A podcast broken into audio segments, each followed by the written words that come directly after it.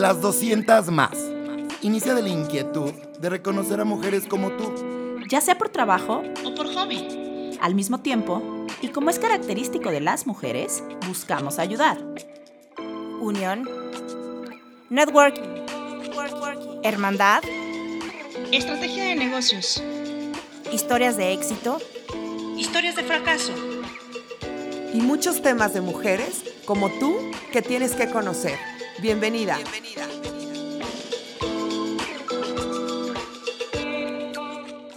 Hola mujeres, Bienvenidas a nuestro podcast. Yo soy Iris Carrillo y el día de hoy estoy muy emocionada y muy orgullosa de poder eh, entrevistar y estar aquí con una mujer que personalmente considero un gran ejemplo a seguir. Ella es Valeria Guerrero, directora del Instituto Queretano de las Mujeres.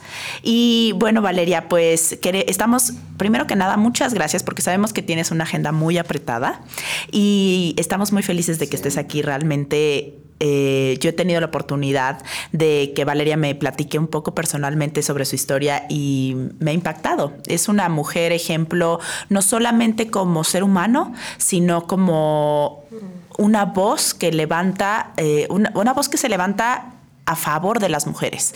Entonces, bueno, ahorita nos va a platicar un poquito más. Bienvenida, Vale. Muchas gracias, Iris. Iris, comparto completamente la emoción y el entusiasmo de participar en este podcast de las 200 más. Eh, es un gran espacio que considero eh, hay que fomentar más, hay que fomentar la escucha y el reconocimiento entre mujeres. Eh, y, y quiero compartirles en estos minutos pues parte de, sí de mi historia, pero sobre todo las historias que construimos, las segundas oportunidades que tenemos, eh, que podemos generar para más mujeres, ¿no? el, saber que siempre hay una segunda oportunidad y que no siempre es malo. Al contrario, siempre hay que ver estos nuevos episodios de vida como un cambio sustancial en nuestras vidas. Oye, qué bien, me encanta tenerte aquí. Amigos, ¿cómo están en casita? Espero que todo muy bien. Y yo les dije que no preguntaran cómo están. Ay, sí, no, Ay, no. Íbamos a empezar y yo dije, voy a decir cómo están. Me dicen, no, nadie te va a responder. Está muy padre que nos platiques todas esas historias. A mí en lo personal me gustaría que me contaras tu historia, porque Iris ya se la sabe, pero ni yo me la sé ni la gente de allá afuera. Yo conocí a Valeria en colectivo viceversa que es un colectivo que hicimos en pro de muchos temas y en la primera edición de ese colectivo fue la ayuda al medio ambiente. Y Val, en verdad que no saben de qué manera se puso la playera. Todo el tiempo estuviste apoyándonos bien padre. Tus mujeres nos estuvieron apoyando bien padre. Pero quiero saber un poquito cómo empieza Val. ¿Cómo llega Val a ser la directora del Instituto Queretano de las Mujeres? Pues cuando empezó la administración del gobernador Francisco Domínguez, él me invitó a, trabajar. Saludos. Saludos. paso, ¿eh? eh, bueno, antes yo lo conocí cuando era estudiante de, Derecho. Eh, estudié Derecho en la Facultad de Derecho de la Universidad Autónoma de Querétaro y también estudié Administración de Empresas al mismo tiempo en la bancaria. Y fui eh, representante estudiantil de mi facultad. fue en una época, época bastante complicada, muy mediatizada, donde eh, realmente lo, tengo que decir, tú viví una persecución política muy particular y yo ni siquiera tenía un mayor interés por la, por la política. Eh, fui la primer mujer electa en ser una representante estudiantil.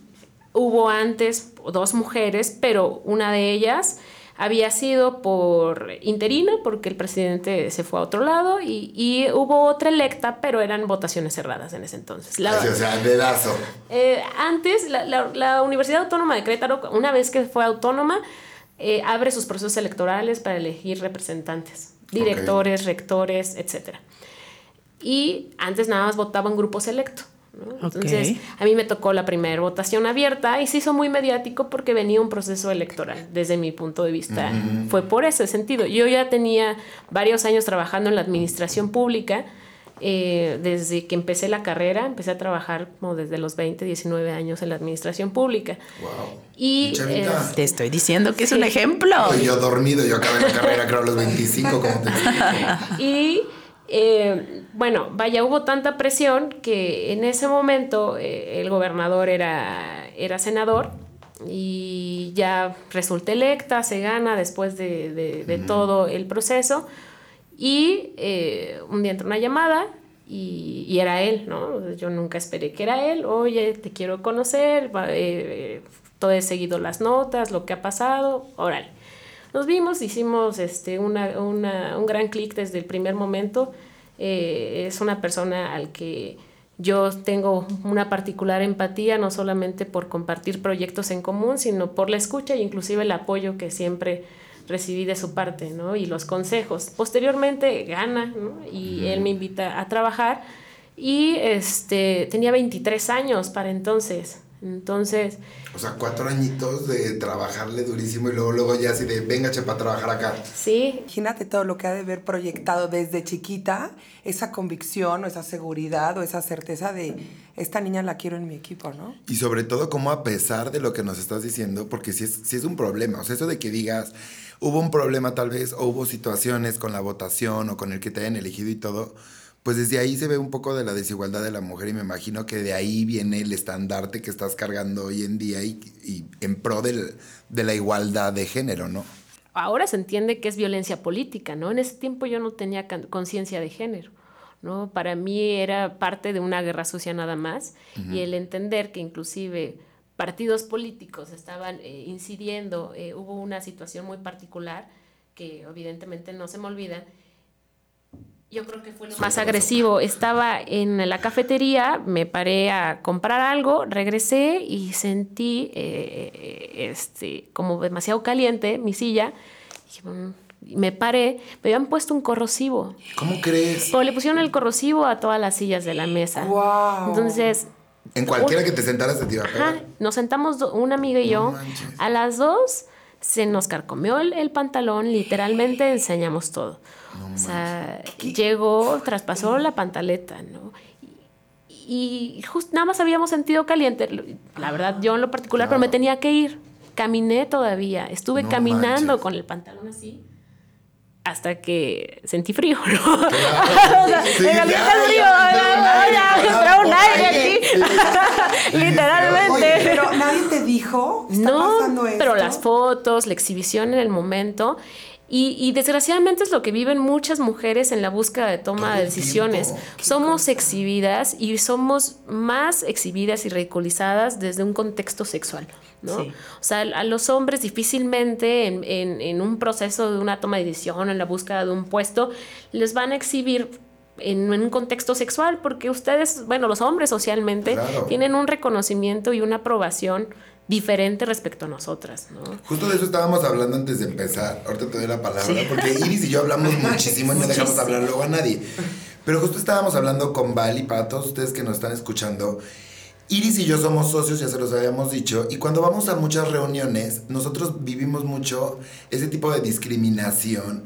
Iris también lo ve, yo también lo veo. A mí en lo personal no me ha pasado algo físicamente tan grande, solo cuando era como gordito, pero yo sí lo puedo ver en las mujeres. O sea, hay una problemática muy grande de desigualdad. Sí, y justamente, bueno, eh, entendiendo la dinámica del podcast, Sí, sí, eh, eso se conoce como micromachismos, ¿no? El, el pequeñas señas, el que te arrebaten en la toma de, de voz. Estás en una reunión y, como lo como comentabas hace un momento, estás con más hombres y en lugar de referirse a Iris, están todo el tiempo acá, ¿no?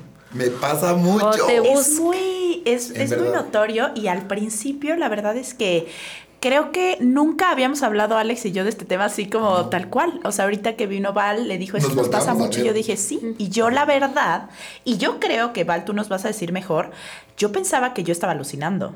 O sea, y creo que eso le pasa a muchas mujeres. Entonces, pues bueno, eh, se me adelantaron un poquito, pero ese es el tema del día de hoy. O sea, queremos y- e invitamos a Val justo porque queremos hablar de esta desigualdad de género desde un punto de vista real, no desde un punto de vista de un feminismo o algo que sea este, totalmente extremista, para nada. Queremos entender y escuchar del tema, o sea, realmente informarnos y qué mejor que Valeria, que está día a día con este tipo de situaciones y que conoce del tema tan a fondo, ¿no? Entonces, pues bueno, sí, ahorita que decía Alex, eh, yo lo veía en las reuniones que sí, hay, había veces y hay clientes, y no me dejará mentir, que hasta era como, sí, ajá, bueno, Alex, o sea, se referían más a él y podíamos estar diciendo lo mismo y siempre lo iban a creer más a, a él o ponerle más atención. Qué chistoso que lo dicen, porque yo pensaba que yo alucinaba y ahorita que lo dijo Alex, yo dije, ay, no, sí, es- sí Pero hay- algo que sí es bien importante, que también, o sea, eso se fomenta entre todos porque no nos damos cuenta o pasa eso, de estaré alucinando. Sí. Sí me están Oye, haciendo pero esto de- a mí. perdón que te interrumpa, pero algo que les quería platicar ahorita que están diciendo. No. Micromachista. no, espérate. Yo un tiempo estuve trabajando en la planta de concreto de mi papá y es un mundo de hombres, ¿no? Y, y mi papá y yo eh, nos conectamos mucho. Él es un súper vendedor y yo soy. También, sigo sus- no, sí, pero sigo mucho sus instrucciones, pero, pero con los ojos, ¿no? Nos comunicábamos. Entonces había muchas asambleas y reuniones de puro hombre. Y la verdad se siente, o sea, no lo digo como feminista ni nada, yo siempre muy derecha y muy segura, pero cuando tú entras y todas las miradas van hacia ti, pues yo al contrario me pongo más seria, ¿no? Yo como que estaba pasando por un proceso de, de- de validarme como mujer y no como, ay, la hija de, o, o mira, está guapa, o, o lo que sea. Claro. Entonces siempre busqué un lugar, pero era impresionante cómo, aparte de que te ven, que no, que pues, ni modo hay que vivir con eso, Te ven y te sabrosean para empezar. Sí, bueno, no Exacto, quise ese- decir esa es la segunda Sí, palabra pero, del problema. Pero Sí, sí, o sea, sí, sí. Y tú como mujer, o sea, o, o- o coqueteas, ¿no? Que las hay, que no, o no sabes cómo comportarte, o yo que dije, a ver, no, yo soy como cualquiera de ustedes que tiene un negocio. Pero el tema es que mi papá, no lo digo como que, como si fuera una problemática, o sea, lo peor es que ya me parecía normal. Había personas con las que él me mandaba a cobrar, por ejemplo, que, que sin andar enseñando y sin andar coqueteando, pero, pero era más fácil que pagaran si mandan a una claro. mujer a que si va mi papá, ¿no? Entonces, no, sí, es desigualdad, qué, qué horror que ya me, me hubiera parecido normal, pero al final yo terminaba y decía, ¿por qué? O sea, ¿por qué me pagas si soy mujer, si me debes dinero de toda sí forma, pasa. ¿no? Claro, Claro. que pasa. Sí, pues, o sea, pasa y pasa de muchas, de muchas maneras. O sea, como tú dices, Alex, la cosa es que parece que no nos damos cuenta. Pero de ese tema yo sí tengo que platicar porque mi familia también tiene ferretería y mi papá justamente, y yo no lo había notado, eh, tenía una cobradora. Empezó mi mamá, le ayudaba. Mi mamá le Sí, ayudaba sí, claro. cobrando porque hace cuenta, vendíamos cemento, la, la, la, y lo que tú, o sea, lo que mi papá vendía en, en el negocio, pues la gente de repente es así, no tengo para pagarte 10 toneladas de varilla, pero los sábados te voy pagando. Entonces hicimos como ahí de estar pagando cada, cada fin de semana, ¿no? Iba mi mamá, pero de repente mi mamá se sintió incómoda. Y ahora siento que tal vez es por eso y nunca le dijo a mi papá, porque aparte mi papá ya no es tan machista, pero era muy machista. De repente tú ya no vas a ir. Es más, mi mamá, como les explico, no puede salir en el pueblo a montar una bicicleta porque mi papá, ¿cómo es posible? Pero ese es tema de otro día. Después costal. fue un chavito que nos ayudaba y no le pagaban. Hasta que volviera una chava fea o como tú quieras, flaca, güera, alta, Sí, morena, sí, sí. como sea, pero era mujer y le pagaban. Oye, mi papá tenía, tenía un proveedor de, de piezas, ¿no? Y súper bueno, que iba por todo el Bajío. Y ese proveedor tenía una esposa. Te estoy hablando de alguien de un nivel bajo, ¿no? Bueno, o parecía bajo, porque luego esos ganan un dineral, ¿no? El tema es que la esposa iba, se los juro, con unas blusitas enseñando perfectamente todo el cuerpo y minifaldas, porque así la mandaba su esposo. Entonces la mujer entraba a la oficina, parecía Sí, sí, sí, parecía, sí. o sea, de verdad parecía prostituta, o sea, así lo voy a decir tal cual, pero ella tímida. O sea, el esposo la mandaba así para cobrar, no crean que llegaba así como enseñando para que le paguen, no, sino así llegaba a cobrar, dirigida por su esposo. Y ella creía que estaba bien, o sea, volvemos Claro. a, a tu chamba, ¿no? Y es Vale. que son todas esas formas de violencia tan cotidianas y, y también muy breve pondría el mismo ejemplo. Hace rato también lo platicábamos. Quienes tenemos esta dinámica comercial desde niños, eh, eh, mi papá es socio junto con un tío con una comercializadora de alimentos, mi mamá también eh, trabaja y le entra pues quite. sí. Este, y ella toda la vida se ha dedicado a un gremio parecido, ¿no? Entonces, pasan dos contextos, ¿no? La mujer que hace o tiene que hacer esto, como el vestirse para lograr que le paguen y todo eso, que es una forma de, inclusive, de, de violencia sexual. Claro. Que pasen los dos contextos. El no te pongas, así no sales y no te pones falda, al ponte un escote porque necesito conseguir mis objetivos. Estás haciendo, tomando una decisión sobre el uso de su cuerpo. Claro. Entonces, sí. sí. sí, es una forma de violencia sexual, ¿no? Y pasa la otra parte de las mujeres que para ser reconocidas, para poder eh, tener una toma de decisión, terminando, terminan masculinizándose mucho. Yo lo veo de manera muy notorio con mi mamá, ¿no? Mi mamá es una mujer que mide unos 50, bajita, pero que habla y habla y tiene una bocina y habla fuerte y es muy determinante y es muy golpeada y que pues convive con agricultores, con cargadores, con choferes, con un contexto también muy rudo y, que, y que mi papá a lo mejor es un poco más tranquilo, tiene una personalidad diferente, pero habla y habla fuerte, pero son, son este, estereotipos muy masculinizados. Entonces la mujer en la toma de poder eh, tiene que transformar, eh, tristemente muchas veces tiene que masculinizar para ser tomada en cuenta. Claro. Yo tengo una pregunta.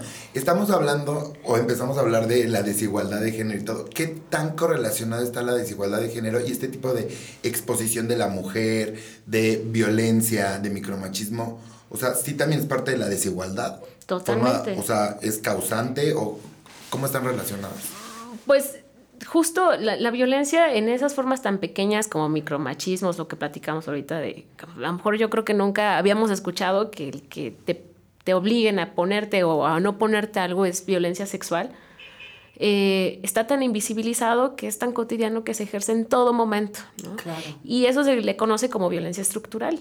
Es una violencia, social, una violencia estructural. La estructura social es sumamente violenta con las mujeres porque es parte de su dinámica, ¿no? A las mujeres, la, verdad es que pues tenemos alrededor de 100 años que, le estamos, que salimos a, a, trabajar, que podemos acceder a una educación, que podemos votar, es muy reciente.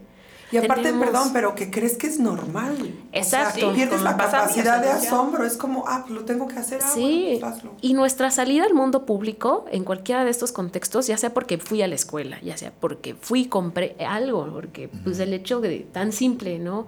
No me puedo subir una bicicleta porque tú en lo público no te puedes desplazar.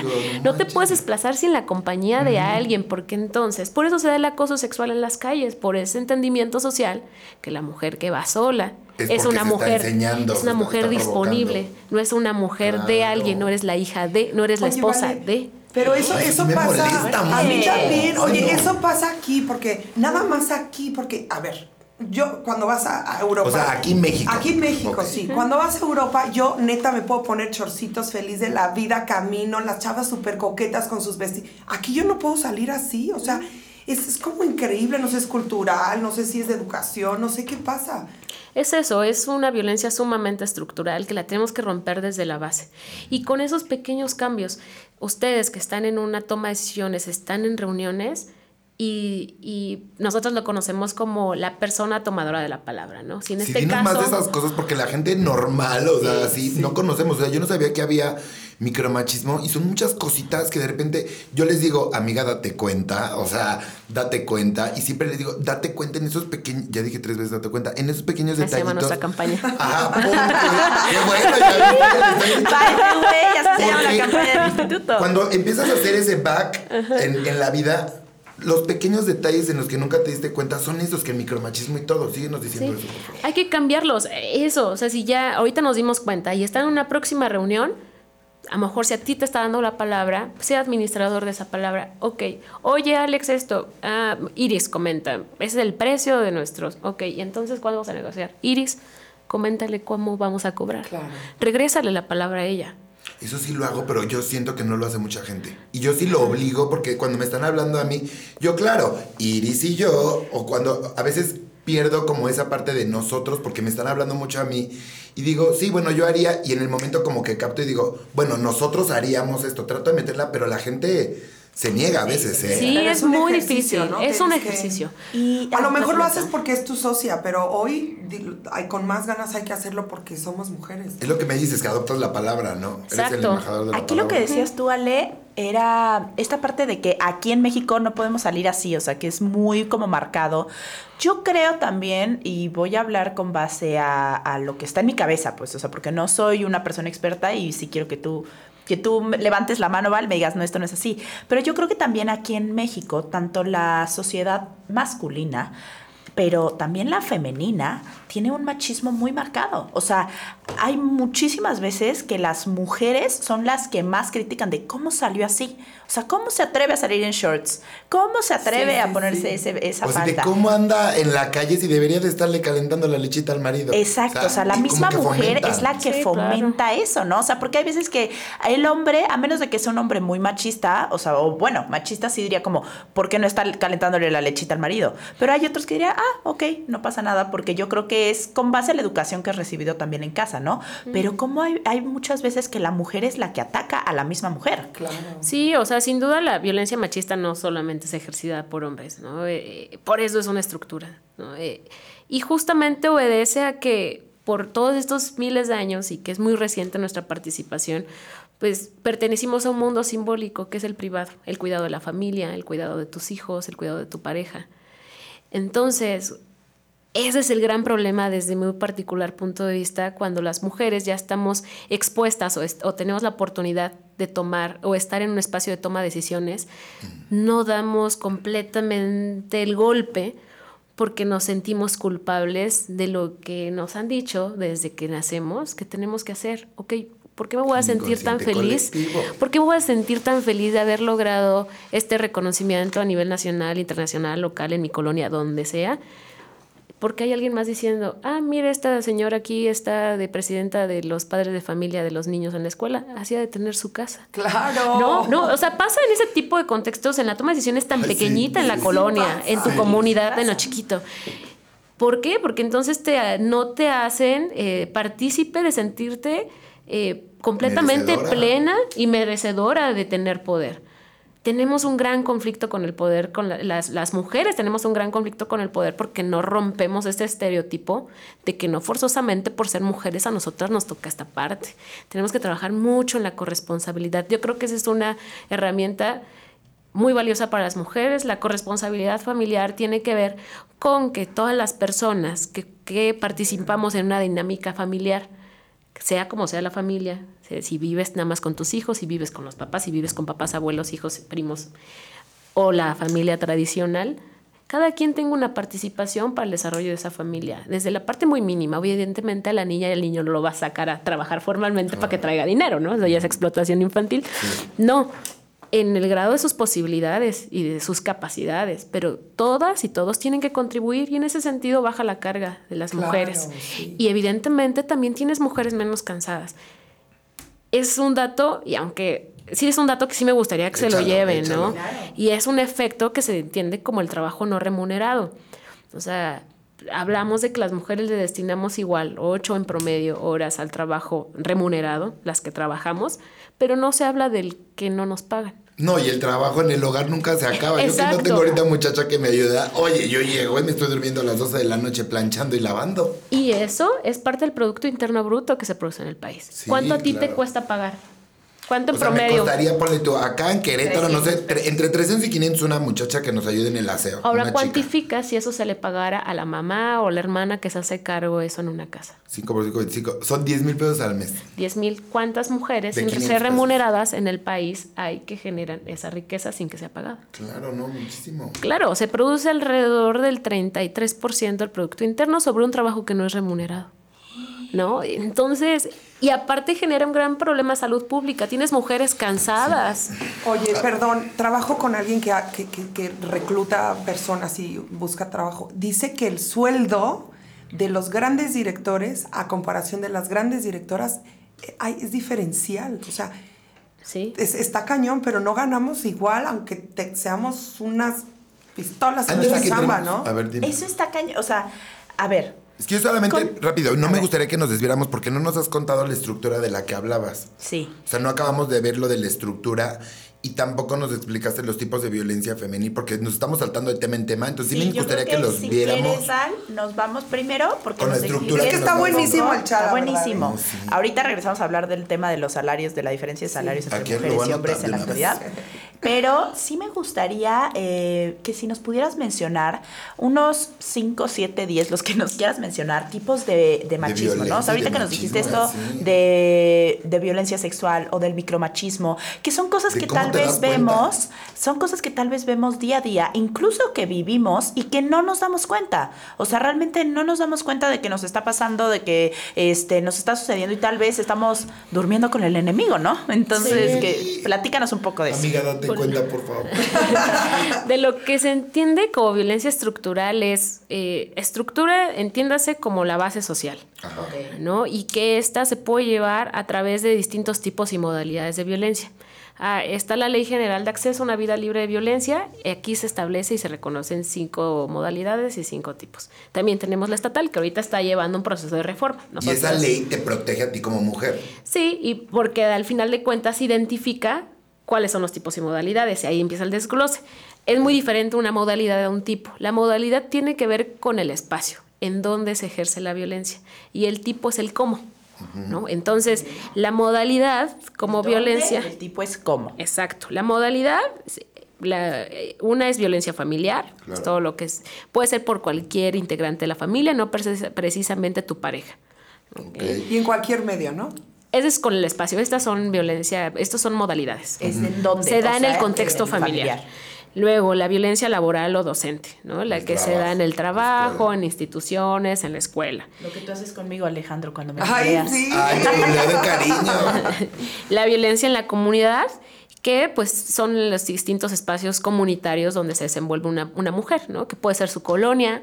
Que presidenta de mi calle, de mi privada o así. ¿Eso Y este ser es súper. círculo social? Sí. Ok. Sí, esta es súper pesada y es la más invisibilizada porque ahí es donde se ejercen estos micromachismos, sobre todo si vas a una reunión con amigas o amigos y empiezan los chistes, ay, gritas como vieja, ay, corres como vieja. O sea, hay Sí. una discriminación hacia lo femenino en todo. ¿no? Entonces, ahí, o sea, claro, eso es violencia Y comunitaria. espérate, rapidísimo, en Toluca, la presidenta de mi privada sufría de violencia en la privada, ¿eh? Todo el mundo le tiraba y le decían que se acostaba con el velador, que se fregaba Ay, la lana.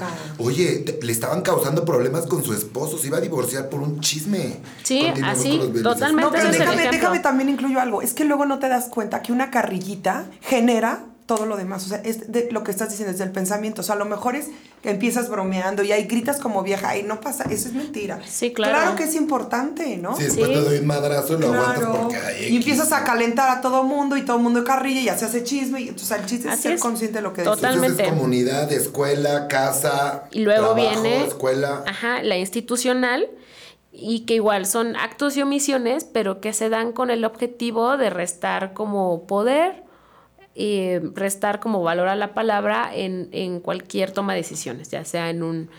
Aquí ya se trata como en una cuestión de... Escalafón, o sea, escalafón. ay, tú qué, tú eres la becaria, ¿no? Un ejemplo. Exacto, pero con el, el objetivo de obstaculizar o impedir que tomes una decisión en cualquier institución. Ok. ¿no? o sea, Entonces, esto ya es más a nivel institucional. sí. Sí, sí, de las decisiones las toman los directivos. Ustedes ch, ch, calladitos se ven más bonitos. Exacto. Entonces, recapitulando. Las modalidades es en dónde, el tipo es el cómo. El cómo. Y tenemos la modalidad, o sea, en fa- eh, la familiar, que bueno, es en la familia, la social, la laboral y la institucional. Es familiar, laboral o docente, Ajá. La, la- la comunitaria, la institucional y la última, que es la más grave, que es la violencia feminicida. Oh, no. La, La- violencia, ¿cuál? Feminicida. Feminicida. Ah. Entonces, la violencia feminicida prácticamente puede ser, inicia en cualquier contexto de las otras cuatro.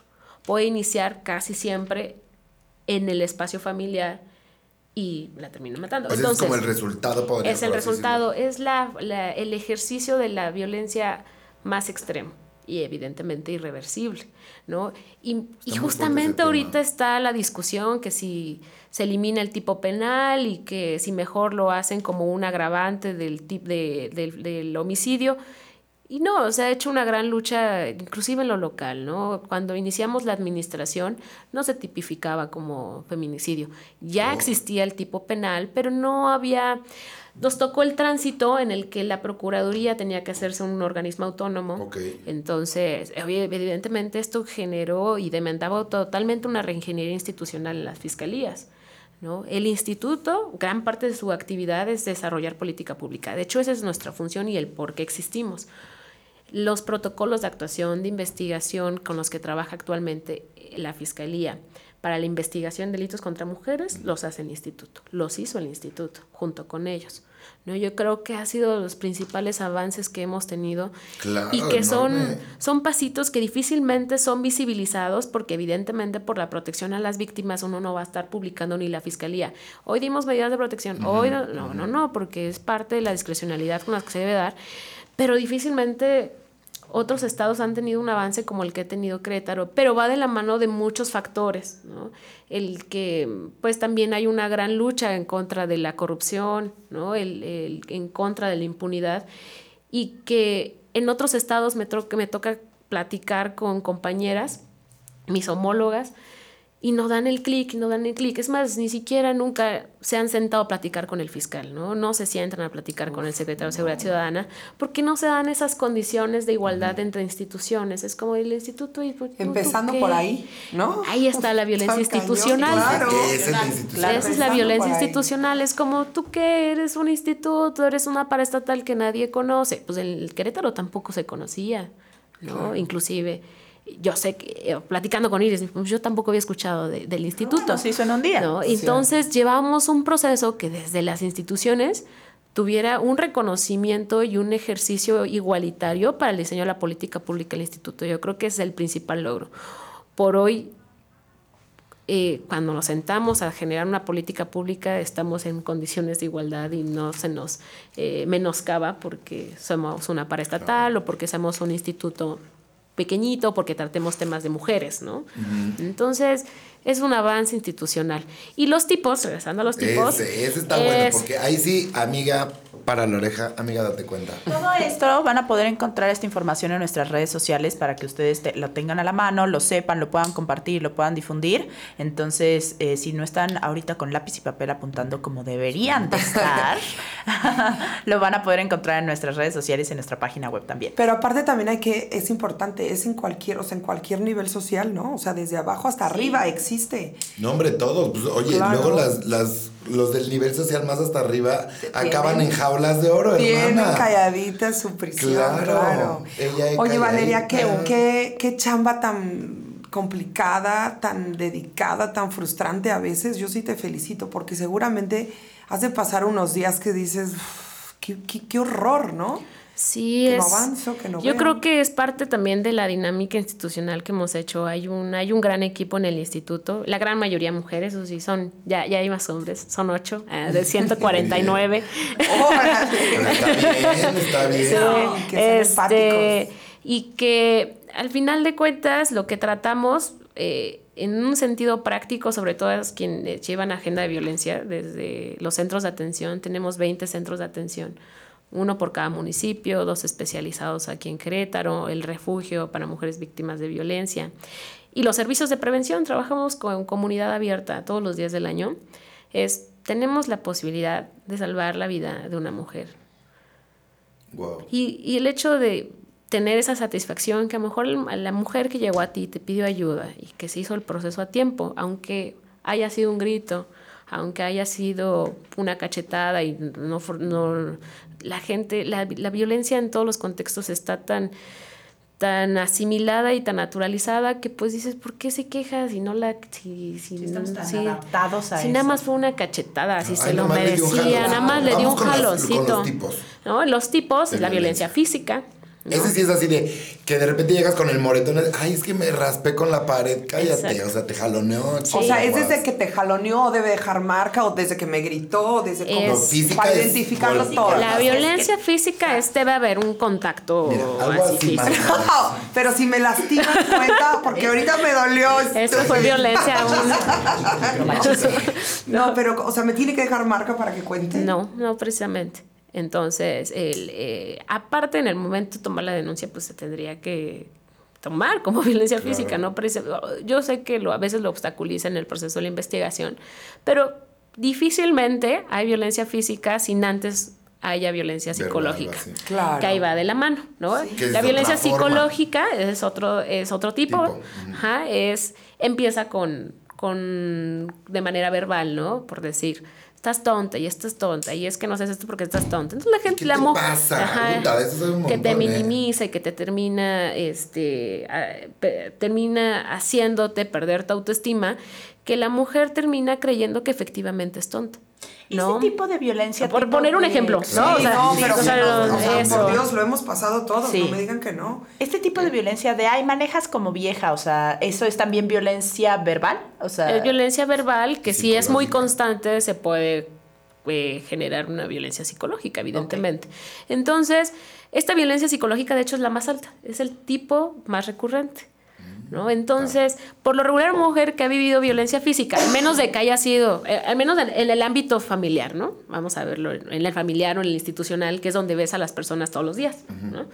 Este, si tu jefe, si tu compañera de trabajo, si tu esposo, tu papá, tu mamá hacen de manera recurrente este tipo de humillaciones, evidentemente te va a generar un daño emocional. Sí, sí. Entonces, es muy difícil que se dé la violencia física, al menos en estas modal, en estos espacios, sin que hay- antes no haya violencia física. Muy difícil, diferente el contexto en lo comunitario, ¿no? Puede ser que sea un fulano que nunca has visto y que te pegó, te, te, te, te- Claro. te Te nalgueó, nalgueó también. Que eso pues ya es Pasa. acoso hostigamiento, ¿no? Es, es, es diferente. Ese es otro tipo Acoso. de violencia. Es otro tipo, al acoso. Eh, también está el sexual, que ahí, es, ahí entra el acoso, Sí, no. ¿no? Entonces, el Ay, sexual... Estamos por unos temas muy complicados. Sí, que No, hombre, te tenemos que tenemos- invitar muchísimas Claro. más veces, pero. Es físico, que, psicológico, sexual. Hasta ahorita vamos con esos tres. Pero no les está pasando que de repente, o sea, estás así como que te está cayendo el 20 y dices, oye, ya le pasó esto a mi comadre, ya le pasó esto a la amiga, ya le pasó esto a la tía. He estado Es expuesta. que es, vamos a hacer un pequeño paréntesis para, para, para hablar de esto, porque es muy importante.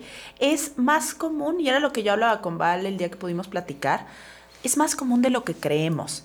Pasa en cualquier, en cualquier este estatus social. O sea, sea alto, sea bajo, lo que sea. Y pasa tan comúnmente que tal vez nosotros lo familiarizamos o lo vemos normal, pero realmente está pasando. O sea, pasa y pasa y sigue pasando y tú piensas que eso no es violencia o que, ay, porque le dijo manejas como vieja no es violencia, no es machista. O sea, y sí, sigue pasando y lo vemos normal. Entonces, este, ahorita si quieren platicamos también de los tipos de ayuda, pero sí, Sí, me gustaría como que ustedes este, que nos están escuchando se lleven bien como esta parte de los tipos, ¿no? Claro. Entonces sigamos si quieren con los tipos. Bueno, pero nada más quiero algo un poquito. Yo soy mamá, ¿no? Entonces, y yo vengo de, de una familia en donde mi mamá, chequen, me ponía a limpiar el baño de mi hermano si no, no salía. Pero, o sea, todo trae un back, ¿no? Es, Claro. es una escuela que traía. Mi papá se da cuenta, entonces se enoja, no es que. Bueno, yo soy mamá de, de hijo y de, de niña y de niño. Mi hija me ha dicho, mamá, ¿por qué? O sea, es complicado, digo, estamos rompiendo y yo creo que a partir de, de mi generación para abajo somos más conscientes. Pero quiero, a- amigas 200 más, que hoy, a partir de hoy, de todo lo que estamos escuchando, seamos conscientes de las órdenes que damos, que haya igualdad entre nuestros hijos, o sea, porque... Porque al, al niño que tendemos a consentir, no, o sea, tú también recoge tu ropa, lleva tú los platos y tú los lavas, o sea, es como esto que nos estás diciendo, Valeria, ¿no? Que, que todos formamos parte de una manada, todos colaboramos, ¿no? Todos Sí, es familiar. Y es una forma de romper esos estereotipos tradicionales, que en un futuro a esa niña, sobre todo a ese niño, le ayudará a entender que pues no por ser mujer le toca Claro. estar atendiéndote, asistiéndote. No, eh, es diferente, también te toca a ti, que nunca lo hayas hecho, es diferente. Entonces, nos quedamos con la violencia sexual, ¿no? Que, Sí. que puede, que, que hay una serie de agravantes. Que puede ¿no? ser acoso o ya el acto como tal. El hecho como el que platicábamos hace un momento, ¿no? Del que te seas exhibida, el que te obliguen, el que te diga no, no salgas así vestida.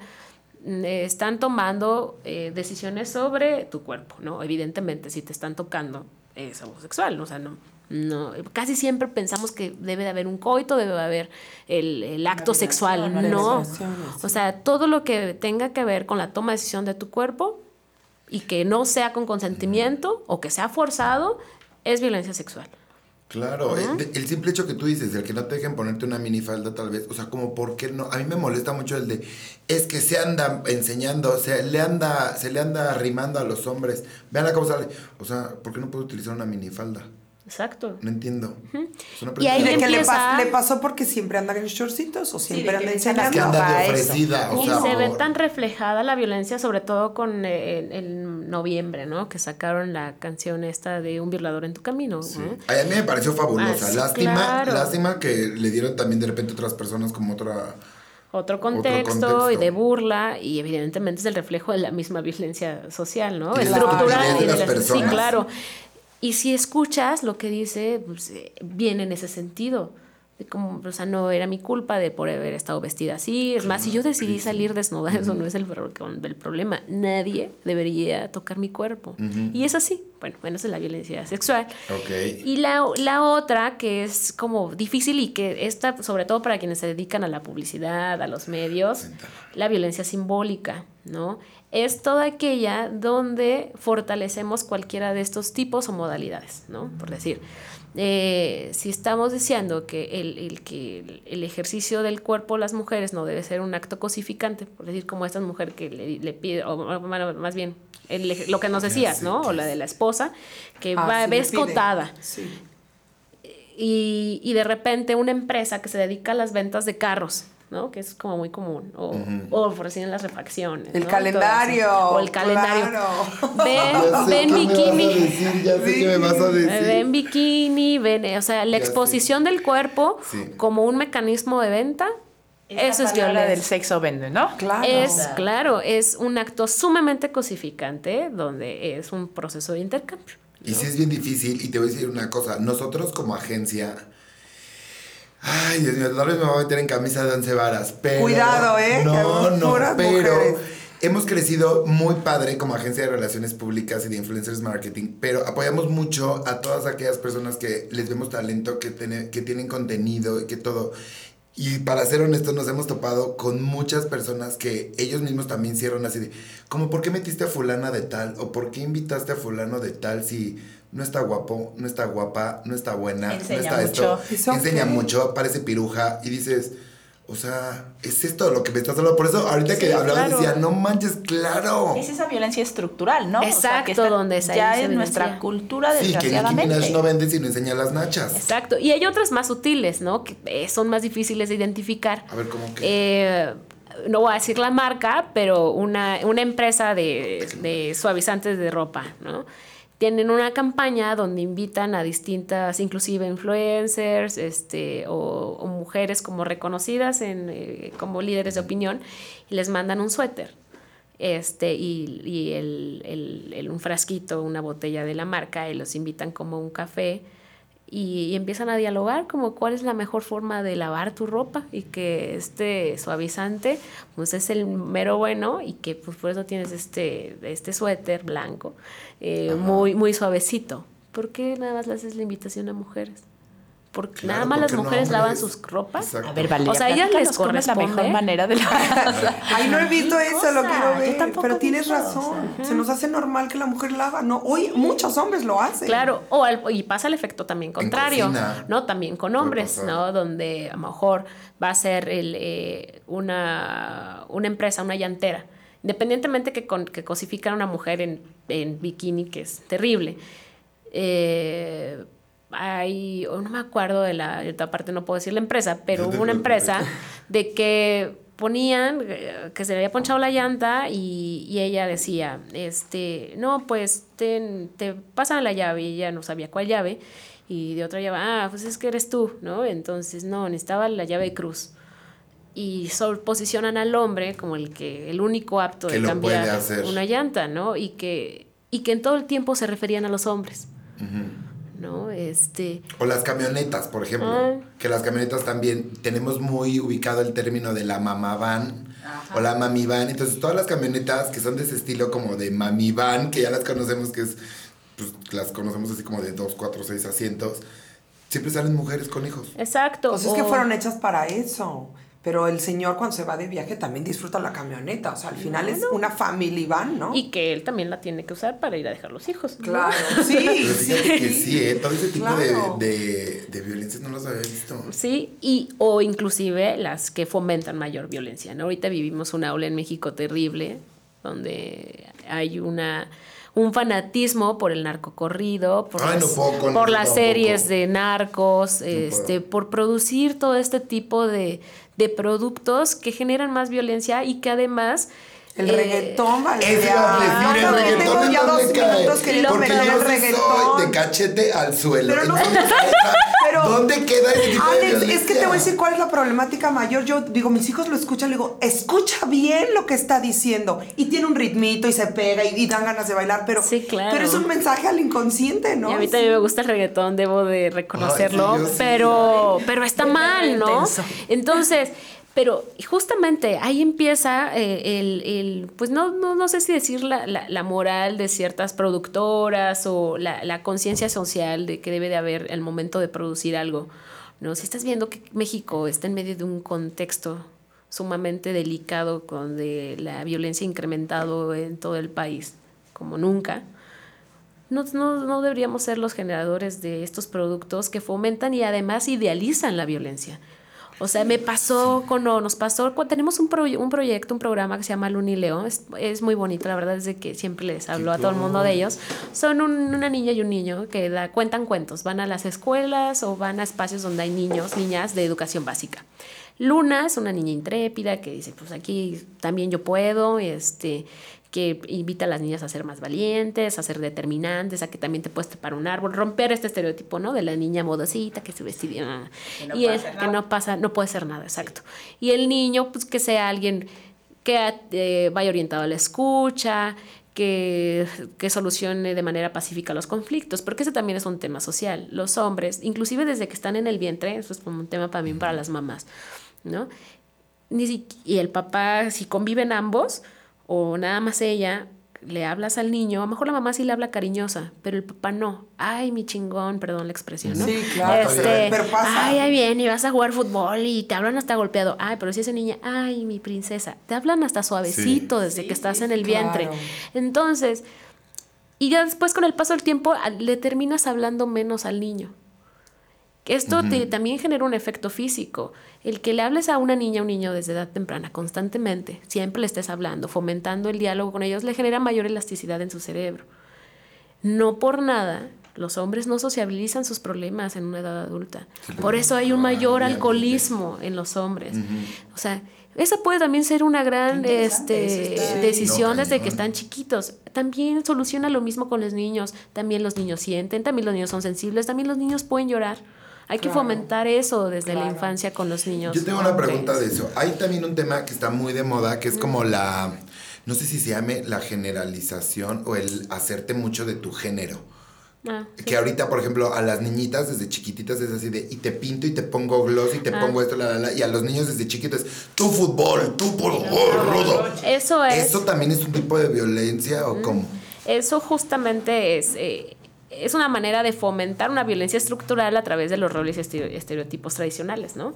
Eh, el rol de los niños se le, se le invita a que tiene que ser fuerte, al que tiene que ser protector, el que va a ser el superhéroe, y la niña tú tienes que ser la tranquila, que tienes que, no te tienes que raspar tus rodillitas, el- o sea, ese tipo de cosas, porque van determinando tu rol.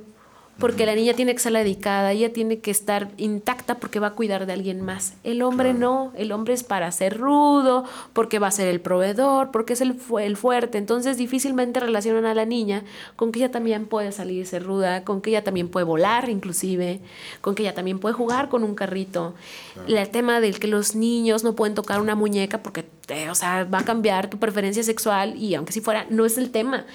Va relacionado con el tema de los cuidados. Las niñas jugamos con muñecas, jugamos con enucos, porque es un parte de nuestra educación, ¿no? Del que vamos a cuidar de alguien. con pelotas Claro, con todo lo que que vamos a cuidar de alguien.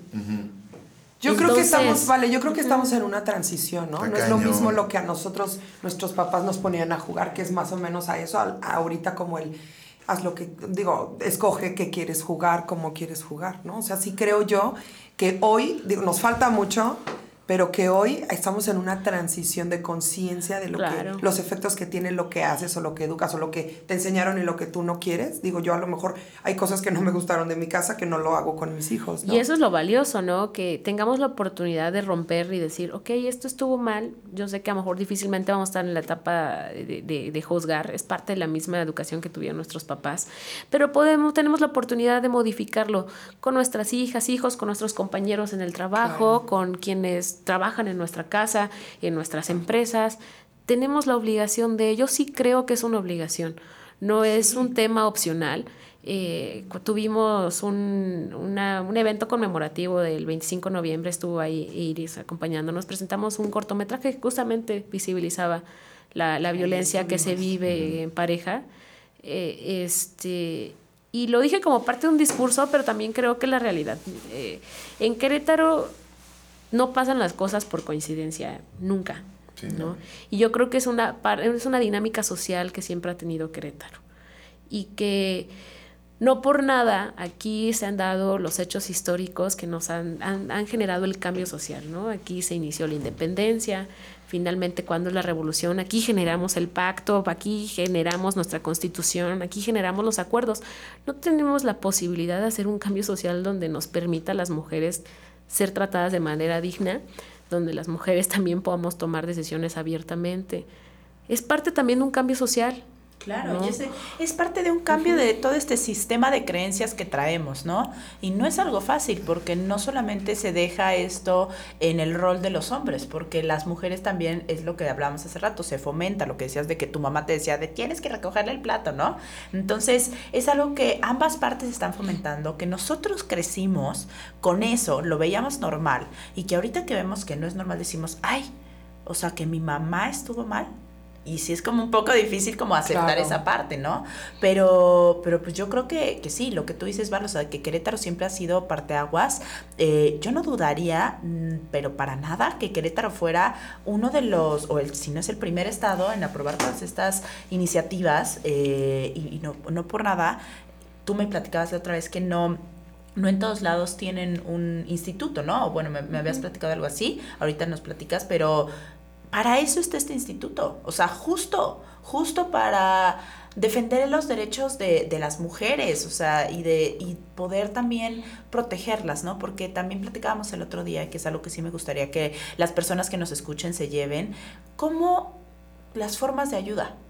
O sea, ¿cómo puedes ayudar a una mujer cuando está pasando por cualquiera de las modalidades o de los tipos de violencia que hemos visto, ¿no? Tú me decías algo muy, muy eh, cur- curioso para mí porque me decías, un tipo de ayuda es decirle a tu amiga que está con su, su novio, su marido, que así, que es golpeador o que le habla mal y todo, no es decirle, ay, ya, ¿para qué te voy a decir algo, güey? O sea, la verdad es que nunca vas a hacer caso, ya, o sea, ya. No, ahí tú estás siendo también violenta. Un tipo de ayuda es cuando tú te des cuenta, yo voy a estar aquí.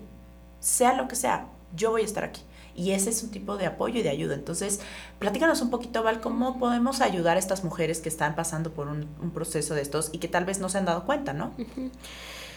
Pues hay muchas formas de ayudar. Una principalmente es la escucha, ¿no? Este, lo que pasa con una mujer que es víctima de violencia y desde violencia baja, ¿no? Y pasa la moderada, de la extrema, es de que inicia con estas cosas tan sutiles desde la broma, desde el zape, desde el pellizco hasta el empujón y etcétera.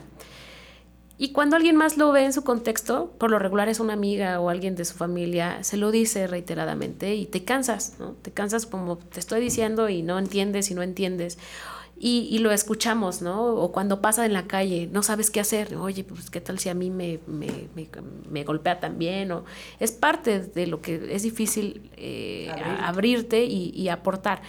Pero cuando se da en un contexto cercano y conoces a alguien, hay que entender algo. La, la, la, la violencia, y más cuando se produce en la pareja, que es la que ahorita más nos, nos, nos ocupa, porque es la más alta, Claro. este, hay una, eh, eso yo creo que valdría la pena después hablarlo, pero Dínoslo, hay un, eh, nosotros lo conocemos como el romper la idealización del amor romántico, ¿no? el Romper la idealización. O sea, romper la idea del amor ah, romántico. Sí, el cuento de Disney que nos Ah. crearon. No me lo rompas, todavía creo en él. el que, el, que ha- el que hay alguien que te tiene que rescatar, el que necesitas un protector, todo este cuento de hadas que hay alrededor, ¿no? Entonces, este, esa mujer pues, posiblemente está y no sale en ese, en ese contexto, una, pues puede ser por amor, realmente la gran mayoría de los casos sí es así, obviamente en una- un amor mal entendido, que le, que le perdonas y le solapas todo en nombre del amor, y eso es terrible. Este, otra pues, por dependencia económica, ¿no? Dependencia sexual también. Hay muchas razones del por qué tú no puedes romper con alguien tan Ese yo creo que sí sería tema de Sí. un podcast completito. Sí, Claro. sí, La sí. verdad, ¿eh? porque está bien interesante. Y es interesantísimo. A mí sí me gustaría, digo, para que tampoco se hiciera un podcast de mil horas, que cerráramos con las formas de ayuda. Ya vimos Órale. las, las formas, los tipos de violencia, ya entendimos la desigualdad de género, pero por ejemplo, una niña que está allá afuera, que tal vez nos esté escuchando, o una chava, o una señora, o lo que sea, y no te volteo a ver porque sí, ¿Qué señora. No, no te volteo a ver a ti por señora. No, los voltea a ver 60 No, no, niña, ¿eh? voltea a ver a Ale con señoras porque es la defensora número uno. Así de, es que hay que invitar a mi bisabuela que venga podcast. Es que hay que Ajá, a todos. Entonces, todas estas mujeres que están afuera y que se están dando cuenta, no importa la edad ni mucho menos, ¿a dónde acuden? Aquí en Querétaro, ¿a dónde acuden? Y en México, La forma, ¿qué si hacen? no ¿Qué eres onda? alguien que te está pasando, ¿cómo ayudas a la de al lado, no? Claro.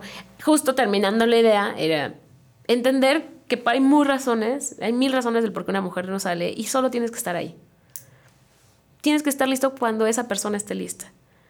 No desaparezcas de su red de apoyo. Las mujeres que viven violencia en un estado ya muy grave se quedan sin redes de apoyo. No tienen amigos, se quedaron sin familia. Ay, no Por- se les puede abrir los ojos. porque ellos la dejaron. no. y lo, lo ideal es que reciban terapia, que reciban asesoría, eso es lo ideal. Si hay ese poder de convencimiento, hay que acercarla. Tenemos módulos en todos los municipios. Tenemos una línea que pronto va a ser una marca marcado rápido porque este es un, nombre es un número largo. Es el 216 47 57. 216 47 57 aquí en Querétaro. Eh, sí, y eh, este número eh, es funcional en todos lo- los municipios este, y opera desde el CIAS, que es el centro de control, ¿no? O sea, donde están las cámaras y todo eso. Y si me escucha alguien de Monterrey, o sea, ¿dónde? ¿Hay un instituto Sí, Monterrey hay- de la un- Mujer? o también hay institutos, hay institutos por cada estado. no, eh, obviamente cada quien tiene un mecanismo diferente de atención. No todas tienen líneas de emergencia. Pronto esta línea va a ser el 075, pero bueno, Eh, sí, porque Oye, sería... vale, vale, para que llegar bien el mensaje. ¿Cuándo yo puedo hablar ahí? ¿Cuándo qué me pasa? No todo. O sea, cuando me pegan, cuando me agreden, cuando no sé qué Sí, hacer, cuando que o sea, sea. O sea, hasta porque tengo dudas de hacer un trámite, pero lo ideal es que sea para un tema de violencia, en el más mínimo como el que ya estuvimos platicando, y necesito una asesoría. Aparte son psicólogas y abogadas, ellas están formadas para la contención en crisis. ¡Ay, qué padre! Funciona las 24 horas, los 365 días del año. Lo padre es de que inclusive las llamadas del 911 este, son canalizadas. Cuando son temas de violencia de género, nos las canalizan, nos las enrutan de manera inmediata. Y, y aparte tienen ahí la facilidad de tener al alcance pues a los compañeros y compañeras de seguridad ciudadana. Si es necesario ir por una mujer, va la, la patrulla, va la unidad, ¿no? Entonces, son parte de los mecanismos que hemos agilizado. Nada más dos estados funcionan en un centro de control, que aparte en. México, digo en Querétaro, somos los únicos que tenemos un, un centro de control, eh, el centro de control más, re- eh, digamos, completo en todo el país, ¿no? Ok. Qué Entonces padre, nos eso, ha eso dado... tiene que saber todo el mundo. ¿Estás de ¿Cuánto acuerdo? tiempo Sí. lleva esto? Todos, hasta? Grecia. El, cen- el CIAS Todo empezó en el Querétaro. 2017, sí, ¿verdad? En finales de 2017.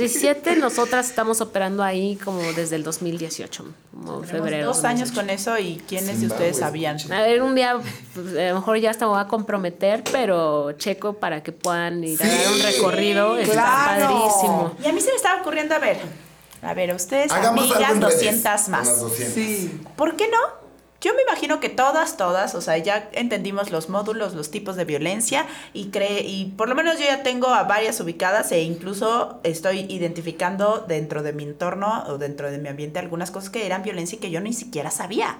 Entonces, se me Amiga, ocurre, vale, se me ocurre, vale, que estemos... Sí. eh, tal vez me comprometo y me matan aquí mis socios de las 200 más, pero bueno, ¿por qué no ustedes, comunidad que nos están escuchando? Ustedes van a decidir, no nosotros. ¿Por qué no entre todas ayudamos? Ya hacemos una campaña de las 200 más y el Instituto Queretano de, la de las Mujeres, en el cual sean diferentes tipos de ayuda. ¿Cómo pueden ayudar? Entonces, ¿les gustaría esto, amigas? Unirnos a la campaña de Amiga, Está date cuenta. Me encantó lo que Vale nos habías dicho, que era como adopta una palabra o adopta un tipo de violencia o algo así y como que pasa la voz. O sea, yo ya me di cuenta del micromachismo. Cada que yo vea algo de micromachismo así de, hey, esto es este tipo, ya te diste cuenta de lo que es. Eso podría ser una muy buena manera de ayudar. Y ya nos enteraremos de qué otra manera les podemos ayudar a ustedes como Y ustedes Totalmente. ¿quieren ayudar? Mujeres. O sea, ¿quieren ayudar? Y nosotros, ya estoy comprometiendo a, a- a mi Vale aquí y a las 200 más, pero nosotros nos encargamos de hacer una campaña padre Padrísimo. en la cual lo estemos difundiendo y alzando la voz para que más mujeres puedan ser ayudadas y nosotros aprendamos sobre el tema. Y amigas, no hay, en verdad, no hay señal pequeña, no hay detalle pequeño. O sea, no es así de, es que sin querer pasó esto, es que sin querer, de sin querer en sin querer, Mañana te estamos cafeteando.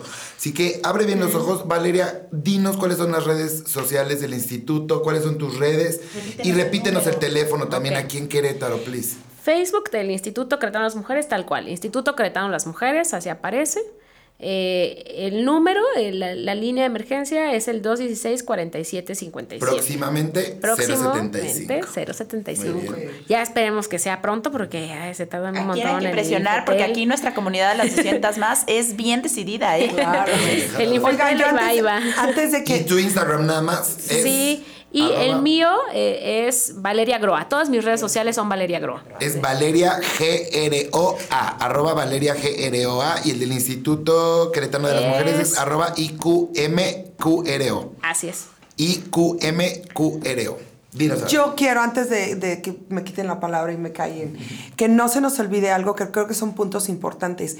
Me gustó cómo no, fui, no somos víctimas, más bien somos inconscientes, ¿no? Entonces, con todo lo que nos estás platicando y lo que más vamos a hacer es que debemos de hacer conciencia para ser responsables de lo que sigue, ya sea educar a nuestros hijos, o no sabía que si me, me apretaba el brazo era violencia, no sabía, sin ser víctima. O sea, el tema aquí es que no somos feministas, estamos, no, nada más pon límites, ¿no? Y, y, pues no sé, el, el saber que no estás sola y me encantan tus ideas porque creo que las 200 masas van a acercar herramientas a las mujeres para ser mejores y para, ¿no? Todo lo que ya saben. Entonces, con esta conciencia y del lado de personas tan increíbles como tú, Vale, muchas gracias. ¿eh? Gracias. Y les tomo la palabra. Claro. Ah, yo, yo creo que las 200 más es un gran proyecto y que, como se los había dicho en otros eh, espacios, hay que hacer que las mujeres eh, nos reconozcamos primero entre nosotras, ¿no? En un acto sororal, ¿no? El que si nosotras mismas no reconocemos lo que hacemos en nuestro trabajo, en nuestras empresas, en nuestras casas, pues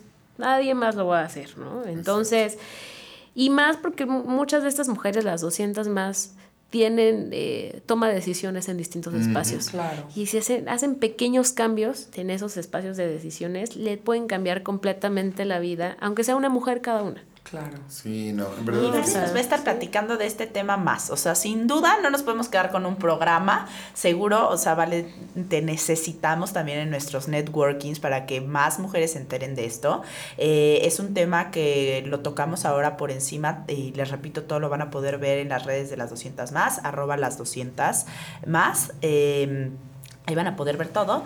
Pero... eh, yo creo que sí, tenemos que ahondar mucho más en este tema, mucho, mucho Totalmente. más. Antes de irnos, nada más platícanos rapidísimo de esta campaña de Date Cuenta, rapidísimo. Date cuenta es una campaña que busca cambiar eh, la visión de cómo deben ser las relaciones entre mujeres y hombres para que podamos estar en un ejercicio pleno de nuestros derechos, es decir, visibilizar como este tipo de actos sencillos, ¿no? Del el chiste, el que yo te ande piropeando en la calle.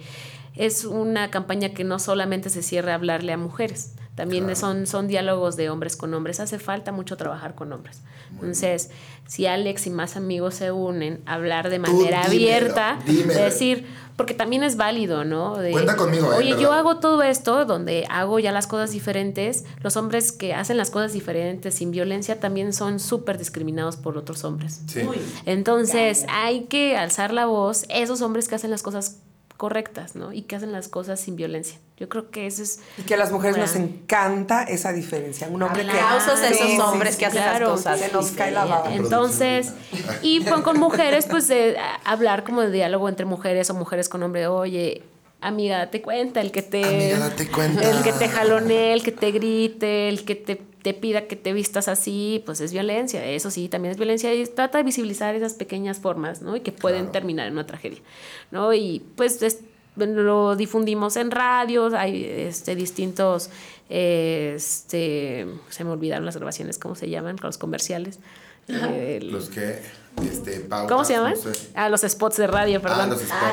Eh, este, Ay, sí. En revistas, en las campañas que hacemos nosotros en comunidad, toda la plática en comunidad, todas las interacciones, los juegos, los cuentos van en contexto de la campaña de Date Cuenta, ¿no? Entonces, Ay, pues felicidades, felicidades por, por, por este gran proyecto, porque estás liderando algo que sin duda es algo que va a marcar la diferencia, ¿vale? Me encantaría después poder saber cómo, cómo este puesto laboral que tienes influye en tu vida personal, pero bueno, eso será tema de otro, de otro podcast. Entonces, pues Amigas, recuerden nuestras redes sociales, se las repito, arroba las 200 más. Platíquenos ahí en nuestro post que vamos a subir. Si quieren ayudar, ¿quién quiere ayudar? ¿Quién se suma a esta campaña que vamos a hacer entre el Instituto Queretano de las Mujeres y las 200 más? Y vamos a tomar en cuenta todos los mensajes, todos los comentarios. Y recuerden que las 200 más es un nombre, no es un número, porque las 200 somos todas. Entonces, pues muchas gracias por escucharnos. Platíquenos sus historias. Recuerden el número que nos dio Val eh, y platíquenos si ustedes se dieron cuenta con este podcast de un tipo de violencia que no habían visto, incluso eh, dentro de su ambiente y en su entorno social o con ustedes personalmente. Y pues muchísimas gracias. Nos despedimos todos y estamos muy felices de que nos estén escuchando. Hasta luego. Hasta Bye, la bye. otra. Chao.